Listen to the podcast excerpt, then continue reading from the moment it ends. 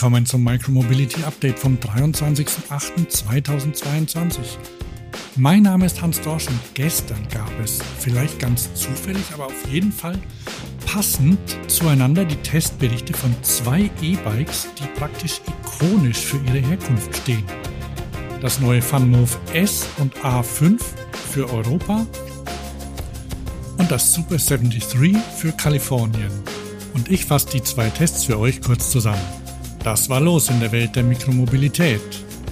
Wie immer, wenn euch dieser Podcast gefällt, dann empfehlt ihn weiter und gebt ihm 5 Sterne bei Apple Podcasts oder Spotify.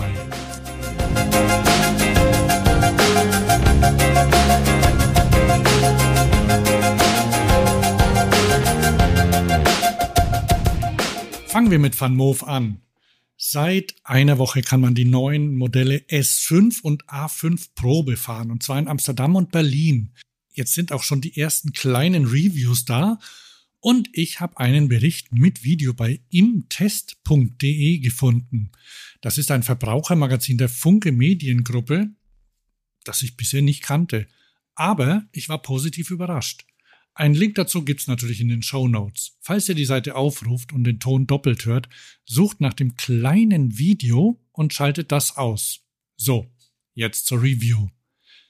Die Sitzposition, die Fahreigenschaften und die Verarbeitung des S5 und des kleineren A5 kamen sehr gut an. Lenker und Sattel fühlen sich gut an, dazu die dicken Reifen. Und am besten gefiel den Testern der Drehmomentsensor, der ist ja neu. Ich zitiere mal. Richtig gut hat VanMoof die wichtigste Neuheit beim S5 und A5 umgesetzt. Der brandneue Drehmomentsensor, in Klammern Torque Sensor, reagiert auf den persönlichen Fahrstil und schaltet die Unterstützungsleistung des Motors entsprechend hoch, je nachdem, wie stark die Pedale getreten wird. Vorteil dabei, das Bike saust nicht unkontrolliert voran und es kann bei Bedarf auch angenehm langsam gefahren werden etwa wenn man zusammen mit einem Radelnden unterwegs ist, die oder der mit einem Rad ohne elektronische Tretunterstützung fährt. Zitat Ende. Okay, wenn jemand die Pedale für ein Pedal verwendet, ah, dann bin ich mir nicht so ganz sicher. Und so ein Drehmomentsensor, gut, der ist ja auch nicht ganz neu. Andere Räder haben den auch. Also, na, aber ansonsten ist schon ganz gut gemacht. Das Video ist auch ganz schön. Dann gehen wir mal weiter, nämlich mit der Frage, wie funktioniert die Bedienung? Jetzt ist ja das wunderschöne LED weg, aber es sind zwei Knöpfe dazugekommen. Ich zitiere nochmal. Am rechten Lenkergriff gibt es den bereits vom S3 bekannten Turbo Boost Knopf für die Verstärkung der Tretunterstützung. Ein fester Druck darauf sorgt für einen sofortigen Schub an Beschleunigung. Beim Fahrtest in Berlin sorgte das für einen hohen Fahrspaß. Darunter befindet sich noch ein kleiner Schalter, der die vier Unterstützungsstufen des 250 Watt Vorderradnabenmotors schaltet. Die jeweils eingestellte Unterstützungsstufe wird anhand von LED-Lichtringen, Van Moof spricht hier von Halo-Ringen, neben dem Griff optisch dargestellt. Im Test erwies sich die neue Knopfbedienung als durchaus intuitiv. Soweit die Tester. Der zweite Knopf links unter dem Klingelknopf war noch unbelegt bei den Testrädern. Den soll man später selbst einrichten können. Hier also das kurze im Test-Fazit. Beim ersten Test eines Van Moof S5 in Berlin steht für im Test fest. Es ist ganz klar das beste und schickste Van Moof bisher. Zitat Ende. Könnt ihr jetzt bitte Van Moof noch ein paar Räder nach Köln bringen zum Testen?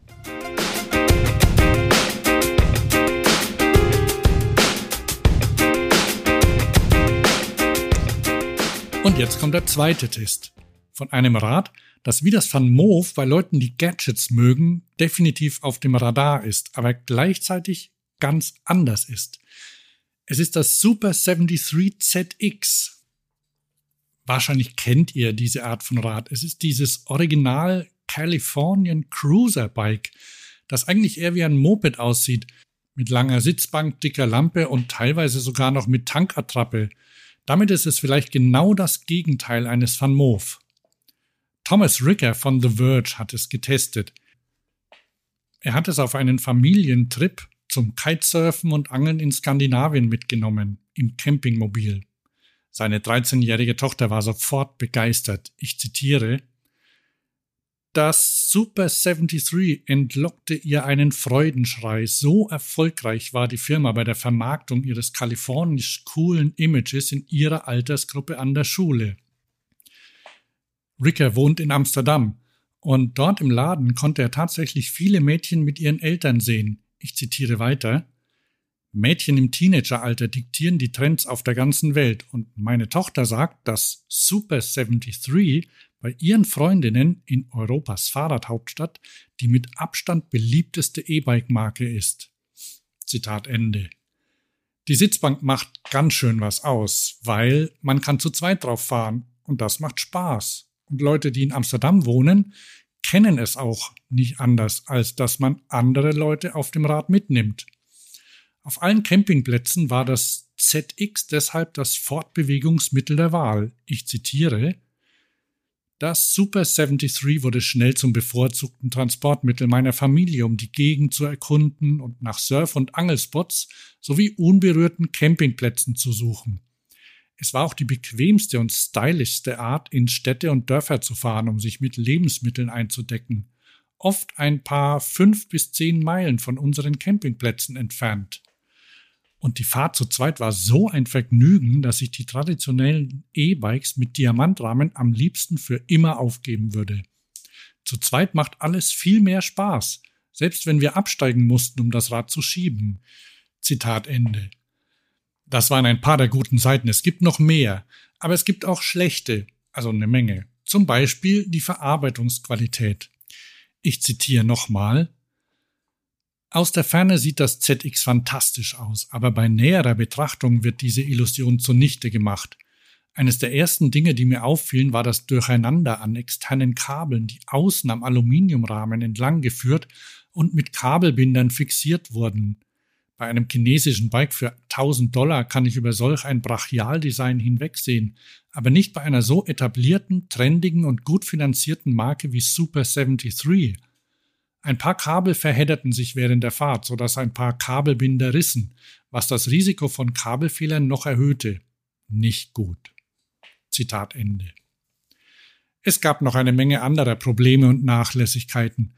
Schlechte Bremsen, kein Drehmomentsensor an den Kurbeln, gefährlicher Offroad-Modus.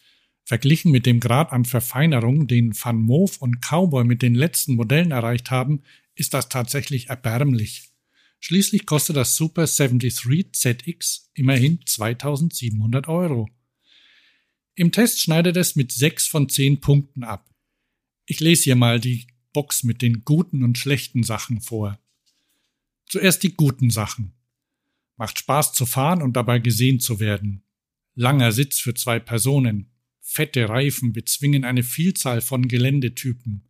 Der Offroad-Modus ist schnell, Jetzt die schlechten Sachen. Es fehlt die Finesse, die anderen E-Bikes in dieser Preisklasse haben. Geringes Drehmoment im unteren Drehzahlbereich erfordert manchmal einen Schiebestart. Unintuitive Tretunterstützung. Der Offroad-Modus ist gefährlich. Wenn du schon einmal jemanden wirklich geliebt hast, dann gab es wahrscheinlich auch Momente, in denen du ihn und seine nervige Art mit genauso viel Elan gehasst hast. So geht es mir mit dem Super 73 ZX.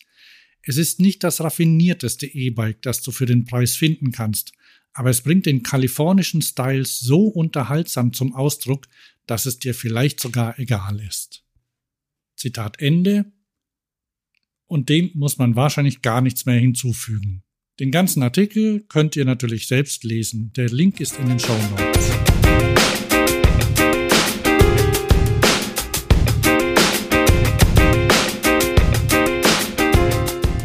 Das war's wieder für heute. Ich bin Hans Dorsch und wir hören uns wieder in der nächsten Folge.